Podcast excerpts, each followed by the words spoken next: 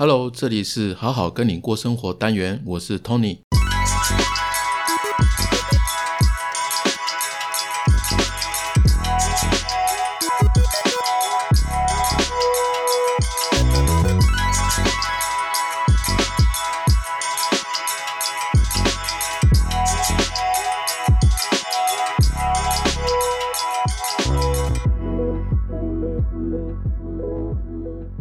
与人相处的秘诀就是先好好的听，再好好的说，启动你的觉察力，看见自己的行为与思考，成为更好的自己，与人有好的连结。感谢你的收听。开始之前，如果你还没帮我在 Apple Podcast 或 Spotify 留言评价，请记得先动动你的小手。本集内容提及的相关资讯在文字版，你可以随时到好好听你说的官网了解更多。上周日呢，我上了一个课。那这课蛮好玩的，是大家一起讨论哦，自己是怎么看待生命的。那课程老师呢很会带，他就问我们一个问题哦：大家有没有想过自己在墓名字上要写什么？呃，墓名字是什么呢？墓名字就是死者生平事迹的简介啊，简单记录这个人的生平啊或理念之类的。那我们上课的呢，有男男女女都有，有二十几岁啊到四十几岁哦。有的人呢，他就说，哎，自己从来没有想过这样的问题哦。有的人就说，干嘛问这个问题呢？啊，你会感觉他好像很排斥哦。那有的人也说，希望已经没有遗憾呐，做过帮助别人的事情啊。那还有一个呢，他说，我要写我这辈子呢，对我老婆很忠心，我只爱我老婆。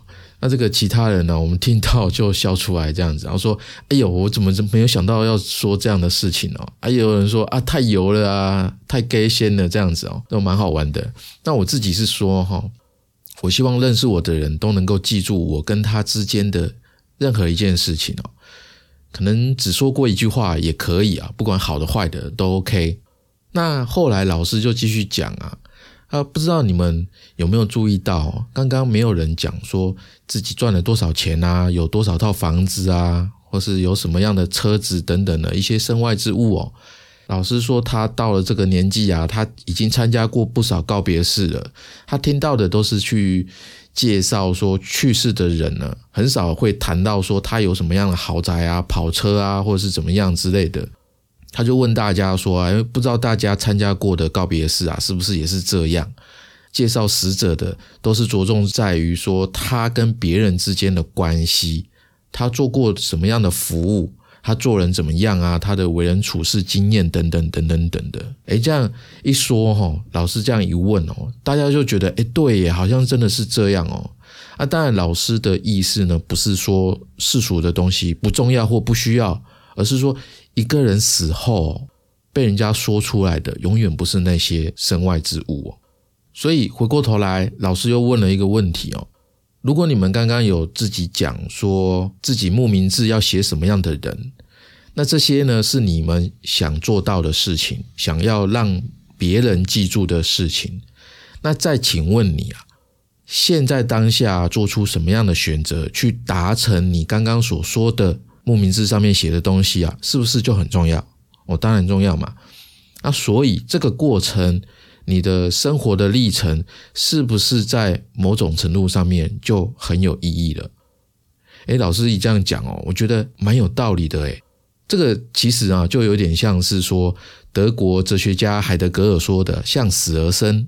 向死而生呢，就是当你无限接近死亡，才能深切体会生的意义。然后进一步呢，给予它意义，然后使我们的生命生意盎然。你有没有觉得很多事情确实是这样子哦？就是人一旦到一个绝境哦，一个无路可退的地步哦，往往就一翻两瞪眼，就有两种嘛。一种就是我已经尽力了，但我还是失败，或者是直接放弃，真的 game over 完蛋了哦。另外一个就是谷底翻身，很多人的人生故事不是都这样被传颂的吗？当然。几率上我是不知道哪一个比较多啦，因为几率不是重点哦。可可是这个向死而生呢，并不是叫大家逼自己到一个无路可退的地步啊，把自己逼死哦，不是这个样子啊，而是说我们遇到一些很大的关卡的时候啊，那个看待绝境的心态哦，是积极的还是消极的，它会是一个决定性的关键哦。而且你知道吗？死亡哦，两个字，死跟亡其实是不同的意思哦。我不知道大家知不知道，就是死呢是一个过程，人从一出生就是在走向死的过程哦。我们过的每一年、每一天、每一个小时，在这个意义上啊，人的存在啊，就是一个向死的一个过程。然后亡呢，亡是指什么？亡是指一个人的物理上、生理上真正的消灭、消亡，就是它是一个走向死的过程的结束，一个 ending。也就是两个加起来，死亡是一个过程与结束的意思。那有的人听到“死亡”两个字啊，他就会很悲观，说：“哎，既然我们必须死，那干嘛要出生？”那有的人就不会这样想，有的人他会说：“哎，出生就是为了要体验人生啊！”啊，这样的人呢，天生带有一点宗教情怀的倾向哦，不一定他有宗教信仰啊。那这种不同的人呢，看待一些特别难的、不喜欢的。遇到或者是遇到一些不想要遇到的事情，就会在感受跟行动上面啊完全不一样。原因是在于说一件事情它发生哦，大多是中性的，没有好坏，而是我们对它的想法、我们对它的态度、对它的感受而产生了不同的诠释。差别呢，其实是在这里，也就是说，乐观跟悲观的人注定在同样死亡的过程当中哦，活得不一样。因为他们的意念呢，决定了他们做出什么不同的选择，也因为这样子呢，所以造就了人独一无二。因为路线不同。那今天呢，一一开始哦，一直讲到死亡，大概是最多的一集啦。那我不想讲的太严肃哦，怕大家会听不下去啊，因为这也不是我想要的。所以呢，接下来我想要分享一个我曾经听过的故事啊，这是一个关于。呃，告别式司仪的一个主持人，他主持过好几百场的这个告别式哈。那其中他有好几个印象深刻的经验哦，他把它写出来。那我自己听了觉得很好，很有启发性的。也许你已经听过了，那如果你听过了再听，我觉得还是蛮有感觉的哈。特别是当我们遇到一些困难熬不过去的时候啊，特别想哭的时候，特别苦。那当然，遇到事情有时候实际就是要去解决嘛。那解决当然有解决的办法，但是除了解决办法之外，我们其实也需要心理支持的。所以我今天呢，想讲一些着重在于感受的部分，而不是怎么做。感受的部分呢，去讲一个故事给大家听，看能不能对你有什么样的启发。这个故事呢，是关于一个告别式的呃主持人他的亲身经历。那这个人呢叫袁姐，那她原本是一个电视台的记者。那你知道吗？她跑新闻的时候啊，都是随时待命。那这样的高压生活做久了，其实很容易心力憔悴。除非你是真的非常热爱哦，不然没有人要做记者的，因为他工作非常非常的辛苦啊，薪水也不高。那他袁姐呢就做了很多年。那有一年呢，他组里的一个战友啊，因为过劳啊，就猝死了。那事发突然嘛，那长官就委托袁姐呢去。做一个为这个战友呢，为这个同事悼念的一个影片哦，因为是战友嘛，那袁姐呢，她其实一边很难过，一边还是耐着性子呢，去整理了这位同事他在他的职业生涯里面呢一些重要的报道、一些记录等等的。那袁姐她做的很用心哦，因为她想要用这种方式呢，为他的兄弟啊做一个完美的 ending，同时呢，呃。袁姐呢也为这个影片呢配了自己的口白。那制作完呢，她就先给同事的家人看。啊，家人呢看了很感动啊，就希望说能够将口白拿到这个告别式追悼会上面去讲。啊，因为这样子啊，袁姐呢就顺理成章的变成了这个告别式的主持人哦。啊，袁姐想说帮忙嘛，自己的好同事、好战友这样子。那在这个。告别式上面哦，袁姐呢就读着自己写的一个悼念词哦，她是这样讲的：她总是在每一条新闻播出后，还是要看事件呢是不是有后续发展的可能，她可以持续的跟进。她很在意呢每个细节是不是还有什么缺陷需要改进。她说，这既是一种职业要求，也是一种人生态度，因为成功有时候就是一种为难自己。或许直到离去，他还是没有实现他想要的成功。可是，在他活着的每一天，他都努力超越自己。这种坚持本身就是一种了不起的成就。尽管他来不及问自己是否令自己满意，可是我们可以替他回答，他来过，而且很优秀。那当天呢，参与的人大家都很感动哦。那特别是袁姐自己哦，她念着念着呢，好像听到了自己的内心的声音，他有共鸣，因为他从观看别人的生命当中去看到自己哦，他对自己的生命啊有一种震撼的感觉哦。在这个追悼会结束之后啊，去世的同事啊，他的爸爸特别过来感谢袁姐哦，就紧紧握住他的手说：“哎，谢谢你哦，你比我们更懂他。”那这句感谢的话哦，他一直在袁姐的脑海中不停的出现哦。那天回到家里呢，袁姐呢没有像平常一样又开电脑啊继续埋头工作，而是跑到厨房特别烧了一桌菜，然后等老公跟小孩啊回家这样子。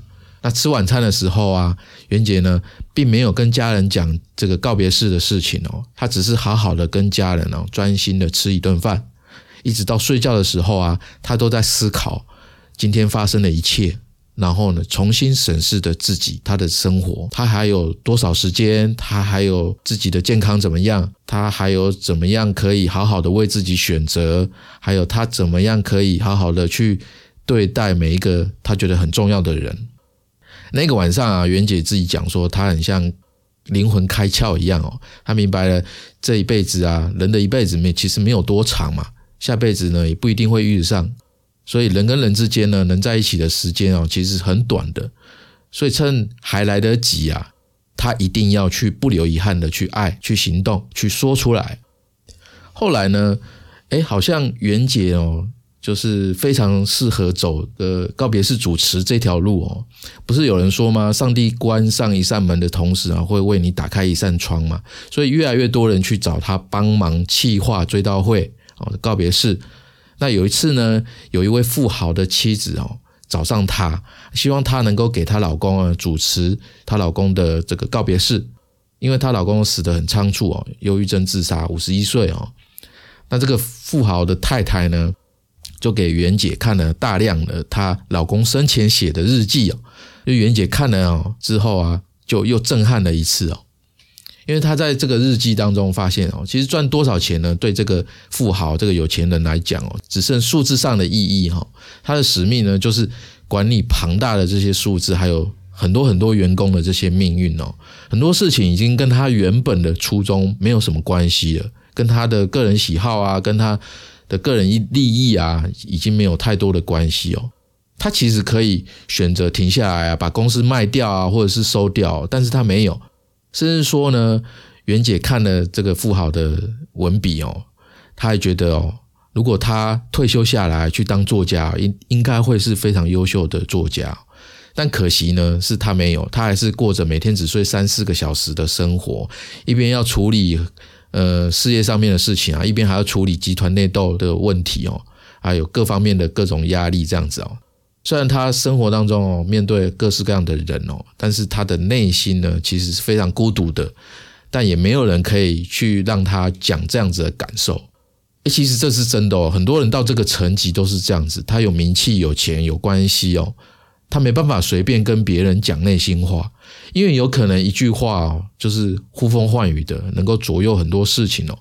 所以这样的人呢，他反而会憋出不少病哦。生病的人其实很多。那袁姐呢，读着这个有钱人的这个生前日记哦，觉得对这个人很敬佩哦，也很感叹哦。所以他就有一个灵感，觉得说想要做一点事情，看能不能在这个追悼会上面啊，可以。看看改变一些还活着的人，这样子啊，还有这样的灵感，所以呢，在这个告别式当天哦，袁姐呢就公布了这个富豪一天的平均开销啊，你猜猜多少？两百块钱，两百块，两百块。我是不知道一个中产家庭的小孩子一天的花费有没有比这个还多啦。但是呢，一个富豪，你可能会说啊，这个都是公司出钱的啊，需要用他什么样的钱哦？不过啦，即使是这样子哦，每个人状况不同哦。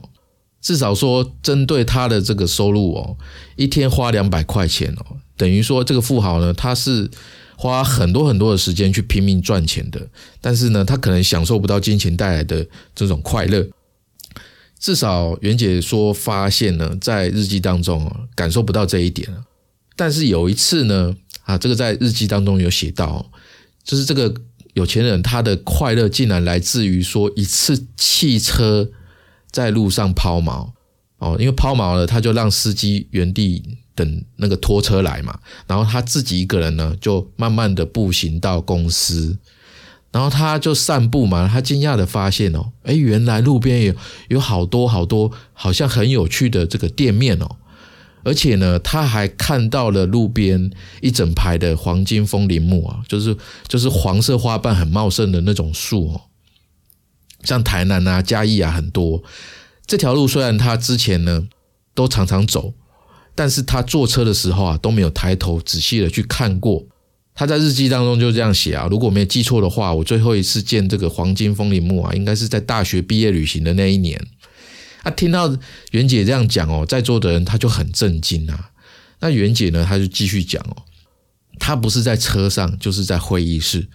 然后自从呢承担起几百人的这个企业之后啊，她最美好的就不像赚得第一桶金的那样激动，也不是公司热闹的庆功宴。而是那一个独自步行的下午，那一路惊奇的发现。所以我想，最后的时光当中，他一定呢为自己铺设了一条芬芳的小路，芳草鲜美，落英缤纷。他应该是笑着走过通往天堂的小路。所以，让我们一起向他致敬。那一次呢，是袁姐第一次在。别人的追悼会上面啊，告别式上面听到全体参与人员哦用掌声来致敬死者的，你参加的追悼会有没有这样呢？用掌声来致敬死者呢？哦，我自己是从来都没有过啦。哦。到现在呢，袁姐还是会偶尔想起这个富豪啊，她特别是在忙到天昏地暗的时候，她会告诉自己啊，哎，我可以再慢一点啊，再慢一点啊，不用拿着鞭子哦逼自己哦。你可以等一等自己的灵魂，在还来得及的时候，他用别人的生命过程来警惕自己。其实还有一个最深刻的一次哦，就是袁姐替一位高中校长啊，已经退休的高中校长，德高望重的校长，一样是做主持。那这个老校长呢，享年八十五岁，为人风趣幽默，很爱热闹。哦，他们家永远都有客人哦，大家都觉得说这个老校长啊是一个不甘寂寞的人。那老校长的太太呢，在商量追悼会的这个仪式的时候啊，没有跟袁姐提任何的要求，她只是讲哦，这老校长生前很细节、很细节的一些生活日常，譬如说像每次的夜里啊，十一点哦，他送走最后一位朋友的时候啊，他常常会讲一句话，这句话就是不知道这个家还能热闹多久。看起来真的是一个很喜欢热闹的人哈，在了解的过程当中啊，袁姐就知道说，这个老校长啊，其实已经患有癌症好一阵子了，那身体呢，其实一直有沉重的负担，因为年纪很大了嘛。可是呢，他还是会积极的去治疗。因为他希望他的家呢能够多热闹一段时间就多热闹一段时间，所以他总是一直微笑着啊，一直很欢迎啊，也一直很开心的看到来家里做客的人啊，这些朋友可以笑嘻嘻的最后跟他告别这样子。所以呢，袁姐她就灵机一动哦，她觉得殡仪馆一定不是这个老校长啊想要告别的地方，他那么喜欢热闹，喜欢。分享他自己的人生智慧给这些亲朋好友，所以最后的告别呢，他一定会希望用热闹的方式来举行。所以呢，袁姐就提案说，在老校长的家里呢开送别的 party，让每一个来送行的人呢都能够讲一件跟老校长有关的最有趣的事情，让大家呢能够笑着呢给老校长送行，让老先生笑着上路。那这个想法呢，让这个老校长的太太啊很感动。他就对袁姐说啊，哎，你应该算我老伴交到的最后一个知己，虽然你们没有见过面啊，但是我替他感谢你。好，听到这边，我们先休息一下来，听个音乐，之后再回来。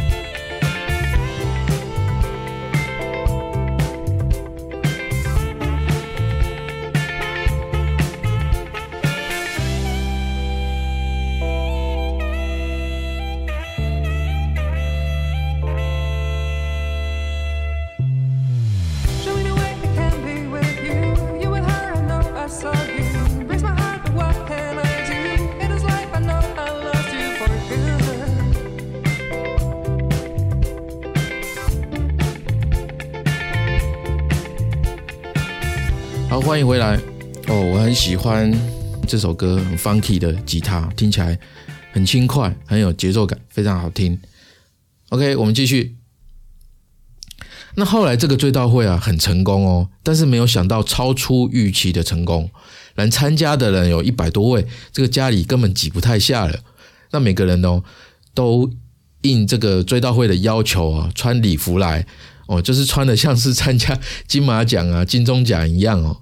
这个追悼会呢，没有哀乐，没有很悲伤的音乐哦。大家虽然有哭，可是哭呢，是因为每个人讲的跟老校长的有趣的事情，笑哭的，感动哭的。就像有一个邻居说：“我住在校长家的楼上啊，我儿子刚开始在学钢琴，但是后来不知道为什么变得每天哦不骂他，不念他，他就不练琴，叫他练琴好像要他的命一样。那有一天呢，校长来敲门。”给我儿子带礼物，他那天说的话，我跟我儿子啊永远记得。他对我儿子说：“我每天在你楼下免费听你弹琴，那这一点礼物呢，算是一点小意思，一个谢礼啊，谢谢你每天让我都可以听到那么优美的钢琴声。”后来我儿子居然时间到了自己会去练琴呢，他变得很努力哦。这个呢是我儿子通过钢琴十级的证书。哦，他还带着证书呢来秀给大家看，很可爱。那另外一个呢是校长很多年的朋友，他就站起来说，有一天呢他是临时去拜访校长家的，那个时候啊校长才刚洗完澡出来，他看到他还没吹干的这个头发湿湿的又稀疏稀疏的，感觉快要掉光了，还有手背上面呢因为化疗哦变得粗黑的这个血管。那因为这个朋友从来没看过他这个样子啊。跟他平常的样子差太多了，他当下呢忍不住哭了出来。这个朋友接着说：“这校长还真不是一般人，他居然笑着说，让你见识一下化妆的魅力。”啊，这个老校长就笑嘻嘻的跑进卧室呢去化个妆。那化完走出来哦，生龙活虎的跟他谈天说地，好像没事一样。校长还对他说：“我天天都在做这种化腐朽为神奇的事，我觉得。”还蛮快乐的，所以你要替我保密啊！他是这样子讲的，还反而过来安慰他。而这一百多人的 party 哦，大家一直笑啊，一直回忆啊。那个时候啊，虽然有的人哦，其实并不互相认识，但是也因为对老校长的这种感情呢，而连接在一起哦。在那个当下，啊在这种感动但是不悲伤的这个氛围里面哦，大家一起分享着老校长跟每个人的故事哦。这种感觉呢，虽然我只是一个听故事的人哦，我听到了，好像也能够感受到那种氛围，那种很温馨，然后很渴望自己的告别式，好像也希望是这个样子的一种感受。很少人能够把告别式主持人这种职业当成一种爱好吧？应该很少很少。一开始袁姐只是一个帮忙，但是呢，不知不觉就过了两年哦，她已经主持了将近。百场的这个告别式了，他说特别有感。这两年呢，好像在翻阅这些人的生命故事哦，就就像自己呢，在短短的时间内去体验了各式各样的人生哦。那袁姐呢，她说她自己现在很感谢哦，这个身份带给她的一切哦，因为每一场告别式呢，都浓缩了一个生命从出生到死亡的全部。每一个故事呢，对她来讲哦，都是另一个人生命的养分。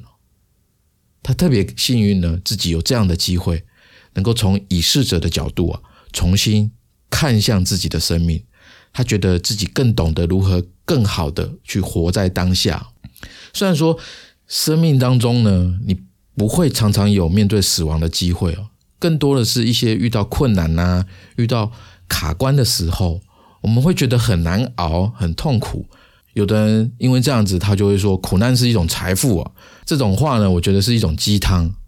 反而是我觉得要思考的是说，苦难真的是成长所必须的吗？换句话说，为了成长，我就应该要自讨苦吃吗？其实不是这样子啊。成长有很多条路径啊。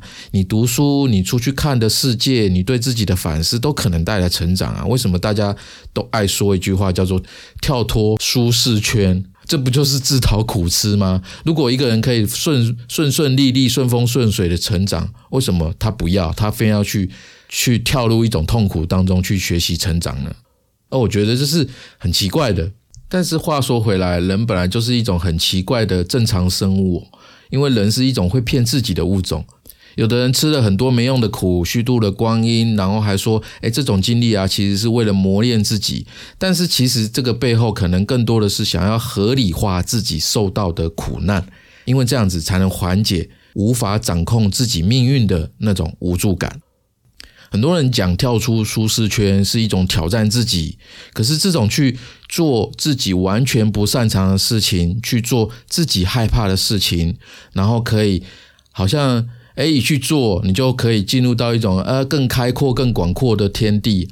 这是一种英雄式的理论哦，就是牺牲自己的理论哦。我不是完全同意啦，因为这个是逆着规律的。哎，我又要讲规律的哈。万万事万物呢有规律存在，而且管理着，真的是这样子啊。每个人都有自己擅长的事情哦。我们在自己的舒适圈，一样可以努力去做自己擅长的事啊。把它做好，把它做精、做深、做专业，然后去延伸。延伸的定义呢，是不背离做喜欢、主动愿意去做的事情，以这个为主，而不是说去做完全不擅长的，然后让自己不断挫折的事情。为什么非要跳出舒适圈才叫成长呢？这种思维跟道路并没有绝对性跟唯一性哦。所以我最喜欢的概念反而是扩大。舒适圈，大家可以带着乐趣、轻松的去发现更多自己擅长的事情，去扩大自己的心理舒适圈。舒适圈扩大，是不是就是因为可以让你感到快乐的事情变得更多呢？因为这样，你的个人幸福感也能够越容易触及得到啊，对不对？另外一个从心理学的角度来看哦，这个 ACE（Adverse Childhood Experiences）。中文是儿童期负面经验，或者翻成童年逆境经验啊，童年不良经验都可以哦。这个 ACE 研究发现哦，人类小时候吃太多苦，其实是会影响身心发育的哦。小时候物理上、生理上，甚至是心理上的吃苦，都会对小孩子今后人格的发展造成不可磨灭的影响。这些人呢，会比其他人更多的经历肉体上的、精神上的疾病。那关于这个呢，ACE 啊，我在文字版会贴上国家卫生研究院的介绍跟更好的引导做法，还有大家的留言参考连接在文字版。所以，如果你有小孩的话，听众，如果你有小孩的话，要注意，不要故意给孩子吃苦，譬如说对他的各种表现很严厉、很苛刻的要求。或者为了培养小孩子，不要乱花钱买东西啊，就说自己家里穷啊，然后要求过度节俭啊，不然就是自己工作忙，忽略了对孩子的关爱，还把它说成是为了要培养孩子独立这样子。啊，因为在负面环境成长的小孩啊，他会因为长期感受负面的，譬如说威胁啊、恐惧啊、害怕啊、焦虑啊，嗯等等这种高度压力状态哦。它会影响脑部的杏仁核，没有办法好好判断外界的讯息是否是真的具有威胁性。一直到他长大成人后啊，他会有身心过度警觉的深井效应存在。深井效应是在说，心灵创伤是人类生病的一口深井哦，它是一种成长痛。那连接童年逆境经验呢，跟容易生病这两端的桥梁是恶性压力反应。当一个小孩子他在面对强烈的、频繁的或长期的负面经验的时候，那，这同时呢又没有大人去支持他，他的身体呢会产生一些不良的反应哦。那很多现在的大人的身心状态啊，其实是小时候负面环境所造成的这个累积的问题哦。所以不要故意给小孩子吃没有意义的苦。所谓的吃苦呢，只是因为在做违背心意的事情。当你是。自愿吃苦的时候，就变成努力，努力去获得，努力去遵守，然后，然后获得的东西啊，你就会去珍惜，这个才是对的。哦，很多人把吃苦跟努力画上等号，但是吃苦跟努力啊，在本质上是天差地别的。从这个角度来看哦，苦难其实不是成长所必须要的。但是如果你因为苦难而成长了，这时候要记得感谢你自己，而不是感谢有苦难。讲到最后，今天讲的其实比较发散了，纯粹就是分享一些关于看待死亡、看待苦难、困难的不同角度。这些呢属于哲学领域。什么是人生最大的问题呢？其实对于现在很多人来讲哦，根本没空想，或者是觉得说没必要。所以你问他，他可能会觉得啊，买房啊、工作啊、存款这些很实际的才是需要解决的问题。哲学好像离他太远了啊！谁会有事没事呢？会想要了解什么是人，我为什么存在这类的问题哦？但是呢，我其实有讲过啊，越来越多人在这个时代越需要了解这些问题哦。整个社会环境呢，在走向往内发展，人类正在升华，往更高层次去发展。所以你在某一天，不知道什么时候，反正一定会有一个时刻啊，或者一个遇到一件事情，让你对一些理所当然的观念产生动摇跟怀疑，好像生活突然出现了一道这个裂缝或者是深沟，你看了就黑麻麻的嘛，好像藏着不可靠啊、不确定性啊什么的。尤 尤其现在社会的主流价值不就是成功学嘛？而且时间零碎，生活很紧凑，学生进补习班拼命，然后判进好学校嘛。那毕业后一定要找好工作，开始工作了要有好绩效，在行业中要有知名度，才有竞争力。要存钱，要投资，谈恋爱要好对象，要结婚了哦，要有房子，要生小孩等等等，听得很烦，对不对？那你会不会有那么一刻会觉得哦？好像你永远在追着明天跑，追着这些目标跑，好像这些目标呢，就是我们存在的意义。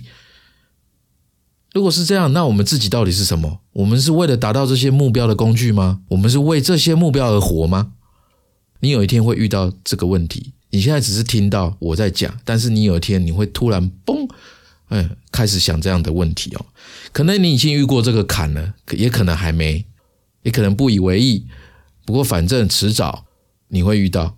哲学呢，其实是跟我们的人生哦非常非常紧密不过的事情了。基本上，我们以人的形态活着，就是一种哲学的。不过，对于人生当中哦这些大问题啊，没有人可以给出标准答案。这些问题本身也是没有答案的。可是这个时代呢，你有没有发现，更多人点击的是那种直接给你答案还有方法的短视频教学？因为没有终极答案的问题，多多少少都会让你感到有些不舒服跟不自在，因为他需要思考。可是事实原来就是这样子啊，人是不同的个体，外在的世界呢也是不确定的。别人政治正确的解答，其实也不过是自欺欺人的自我安慰而已啊。如果我们撇开宗教信仰的话，人生的这条路确实是通向死亡的，死亡是人生的一个终点。人生是一个向死而生的过程，这听起来好像很绝望啊！可是前面啊，我自己有讲哦，看待绝望的心态啊，是积极的或消极的，会是决定性的关键。因为绝望呢，并不代表着我们要把死当做人生的终极目标，而是反而要更好的去生活。那这个生命的过程呢，就是在死亡的关照下，一步一步的去进行选择和行动的过程。然后我们在这当中呢，搓搓搓搓搓，去获得一些价值，找到其中的意义感。哦，贾博士就是这样子啊，他不是演讲过吗？把每一天当做最后一天来过，哦，像明天就要死了这样子啊，这太牛逼的想法了。不过，当然不是每个人都可以像他这样子嘛，干嘛这样逼自己啊？我们又不是管理几千亿公司的人，对不对？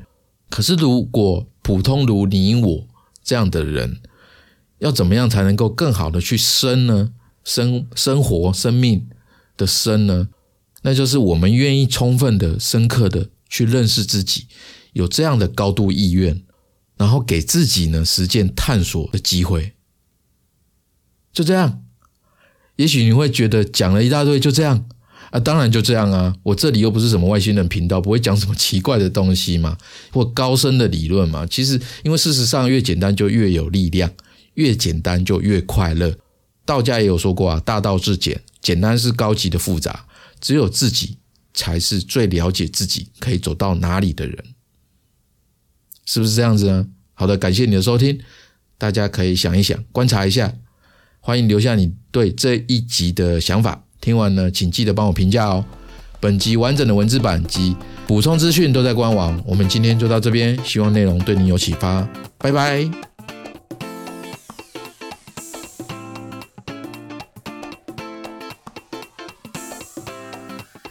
最后来分享我做这个频道的理念，因为我真心觉得心理学帮助我正确的、科学的、逻辑的来了解自己，并且能够对别人更有同理心。